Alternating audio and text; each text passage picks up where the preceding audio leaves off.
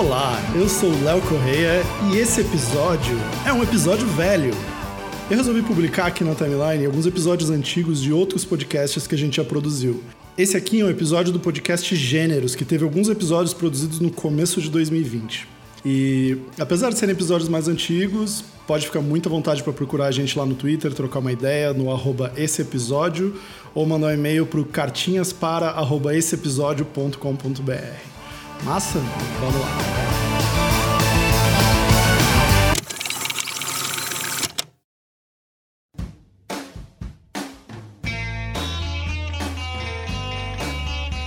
Olá, seja bem-vindo ao Gêneros, o nosso papo genérico sobre humanidades. Eu sou o Léo Correia e hoje a gente vai falar sobre o paradoxo da empatia.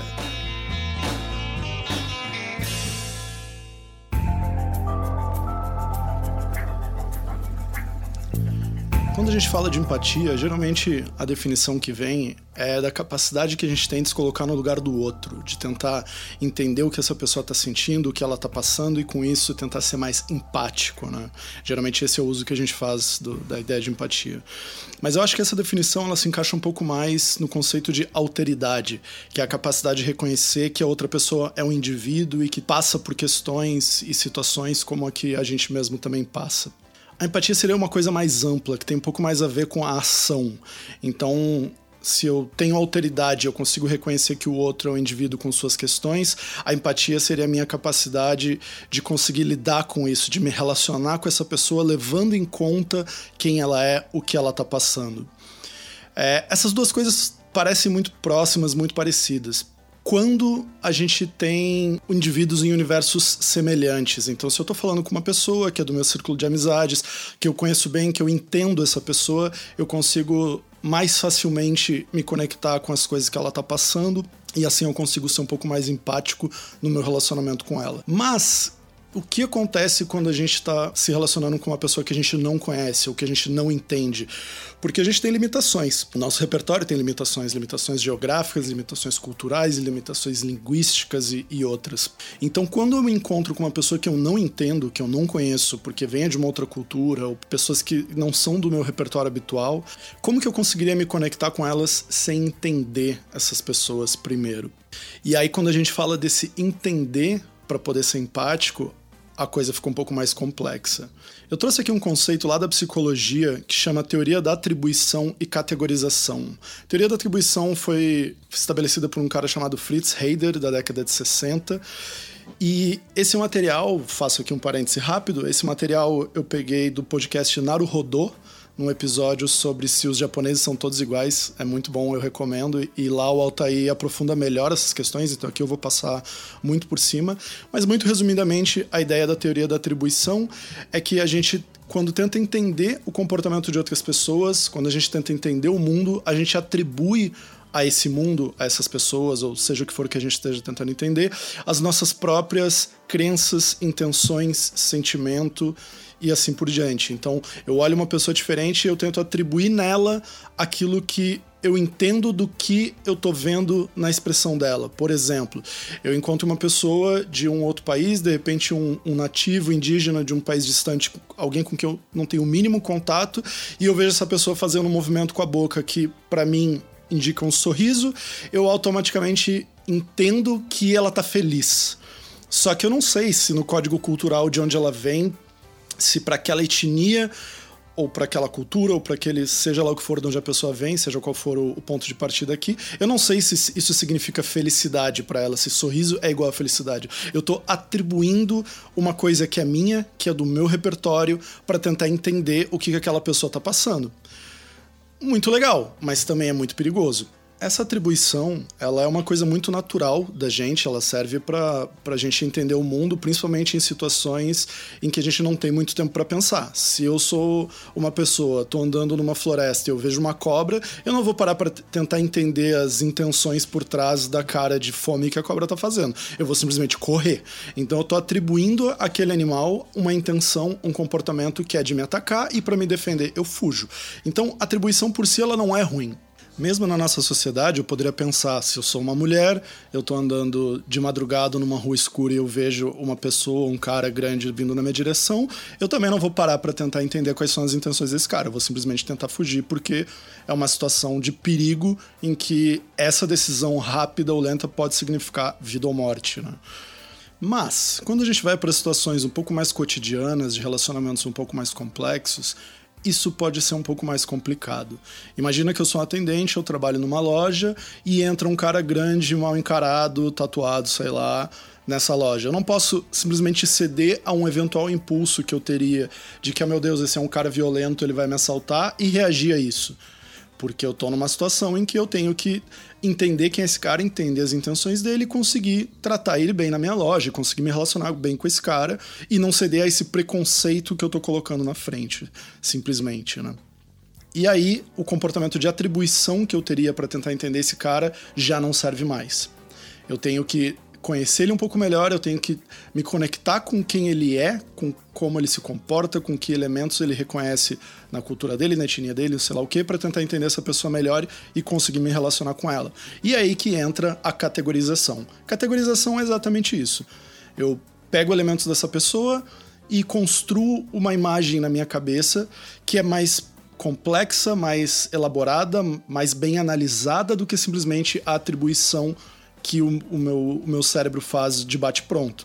Então eu vou aprender coisas sobre essa pessoa, eu vou aprender que, putz, por mais que existam pessoas tatuadas que são violentas, nem todas as pessoas tatuadas são violentas, nem todas as pessoas violentas são tatuadas. Portanto, essa relação de, de causalidade ela não é tão bem estabelecida assim. Então, o que, que eu vou fazer? Eu vou dar o benefício da dúvida, eu vou me conectar com essa pessoa para conseguir me apropriar de elementos para conseguir entender ela a partir dela e não a partir de mim, simplesmente. E com isso eu consigo construir uma imagem mais real, mais verdadeira dessa pessoa para eu conseguir me relacionar com ela. A nossa capacidade de fazer categorização ela está diretamente relacionada com escolaridade, porque a gente está falando de repertório, de capacidade analítica, de capacidade de leitura é, e não só leitura de texto, mas capacidade de entender o que está acontecendo, de interpretar o mundo, e essas são, são habilidades que a gente desenvolve na escola. E eu nem estou falando de escola de filosofia, estou falando de, de, de, escola primária mesmo. O básico do português e matemática já é o suficiente para desenvolver na gente uma capacidade de fazer melhores categorizações no mundo e, portanto, se relacionar com o mundo de forma mais empática ou menos preconceituosa, se dá para usar esse termo.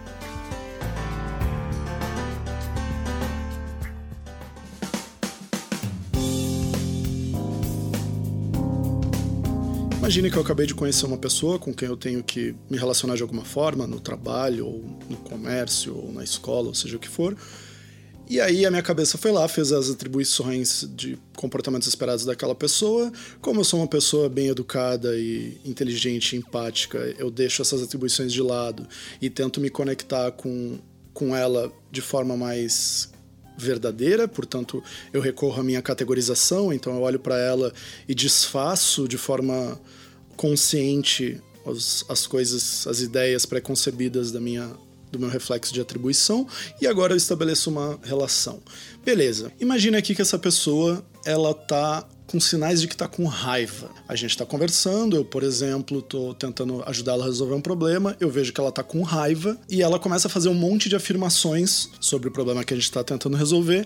E aí eu estou aqui ouvindo essas afirmações e me perguntando: eu devo ou não devo levar essas afirmações em consideração, levando em conta que essa pessoa está com raiva? Será que se ela não tivesse com raiva, ela estaria afirmando essas mesmas coisas? E aí a coisa começa a ficar complicada, porque como que eu não vou levar em consideração coisas que uma pessoa está falando. Mesmo ela estando com raiva, ela é uma pessoa, ela tem direito a poder afirmar coisas e merece que a inteligência dela seja respeitada no momento que ela está afirmando essas coisas. Mas ao mesmo tempo ela está com raiva. Então talvez sim, tenham coisas que ela está afirmando que ela não afirmaria se não tivesse com raiva. Então eu também não posso levar isso no limite da afirmação. E agora, o que, que eu faço?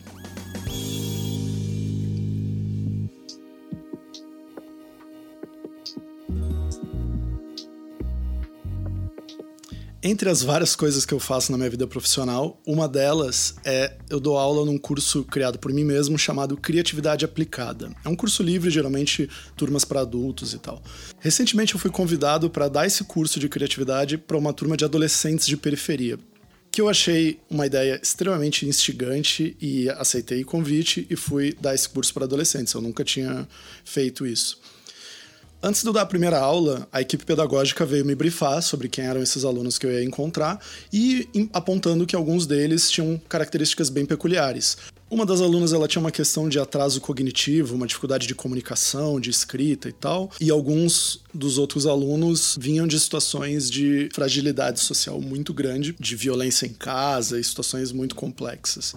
E eu me esbarrei nessa questão de como que eu vou me relacionar com essas crianças, porque eu não posso entrar na sala de aula e simplesmente ignorar elas e sair dando a minha aula com os exemplos que eu sempre dou e tratando todas elas como se fossem o adolescente médio, porque essas pessoas têm situações específicas. Eu não posso esperar que a menina que tem dificuldade de comunicação vá se comunicar tão bem quanto qualquer outro adolescente, ou que a pessoa em situação de vulnerabilidade vai estar ali estável ou pre tão presente quanto eu gostaria que ela tivesse, porque ela está lidando com coisas que são muito maiores do que eu sou capaz de imaginar. Mas, ao mesmo tempo, eu não posso simplesmente ignorar a individualidade desses adolescentes. Eu não posso deixar de levar em consideração que eles são pessoas, que aquela pessoa que tem uma dificuldade cognitiva também é uma pessoa. Ela tem alguma dificuldade, mas ela também tem várias funcionalidades cognitivas.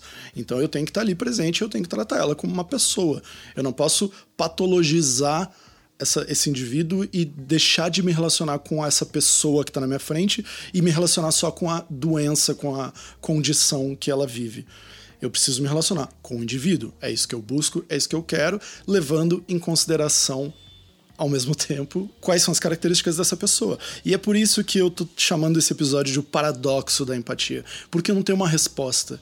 Porque não tem um, uma definição estática que eu possa dizer, não, eu vou tratar ela 38% como indivíduo e 62% como como característica, como condição, porque não dá, porque cada situação vai ser única e a única forma de eu conseguir me relacionar com isso, e foi desse jeito que eu fiz lá no meu curso, eu acho que eu fui razoavelmente bem sucedido, considerando os feedbacks que eu recebi deles. O que eu fiz é simplesmente estar tá o tempo todo atento, é cuidar com os exemplos que eu dou, é cuidar com a forma como eu me comunico, mas ao mesmo tempo dar espaço para essa pessoa se expressar, dar espaço para ela dizer o que ela pensa, para ela fazer o que ela acha que tem que fazer, é, perguntar para elas. Então, se eu estou lidando com uma pessoa que sofre violência em casa, talvez eu não vou trazer um exemplo de, de aula que eu traria de uma situação violenta numa turma regular. Eu vou segurar esse exemplo, mas ao mesmo tempo eu vou perguntar para ele o que, que ele acha sobre o mundo, sobre a situação política, ou seja lá o que for.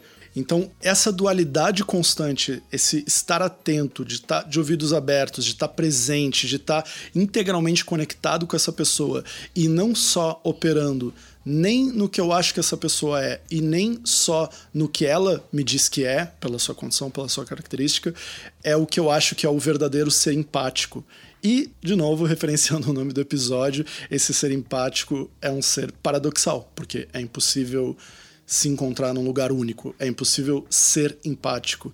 A gente pode estar empático ou se colocar num estado empático.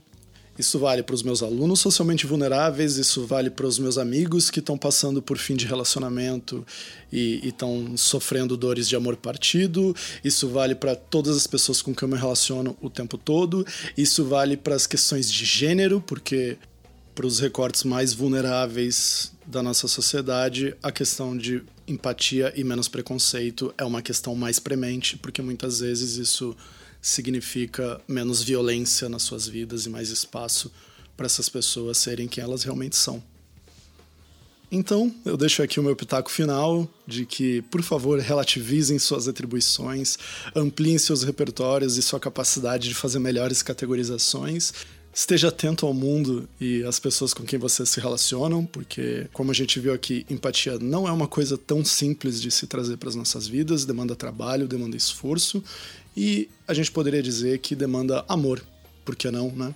E quando a gente consegue respeitar uma pessoa como indivíduo, a gente também consegue perceber mais quais são as coisas que a gente tem em comum e começa a ver que nós somos mais iguais do que diferentes. E isso é muito bom para a gente construir um mundo melhor.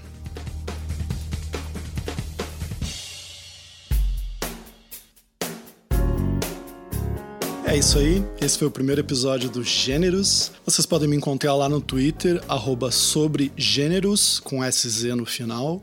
Esse podcast não vai ter leitura de e-mails, eu vou fazer de um jeito um pouquinho diferente, então vocês podem sim me mandar mensagens pelo Twitter ou no e-mail contato arroba gêneros com sz.com.br, mas eu não vou ler e-mails no ar. O que vai acontecer é as mensagens que forem interessantes, construtivas, propositivas, eu vou responder pelo Twitter. E se elas forem muito construtivas, propositivas, eu vou gravar um sub-episódio do episódio atual comentando a mensagem que essa pessoa me mandou. Então não vai ter leitura de e-mails durante o episódio, mas um bom e-mail pode gerar um novo episódio, um sub-episódio, e aí eles vão ser numerados. Se é uma resposta ao episódio 1, vai ser um episódio 1.1, resposta ao episódio 1, e assim por diante. Então, fico no aguardo.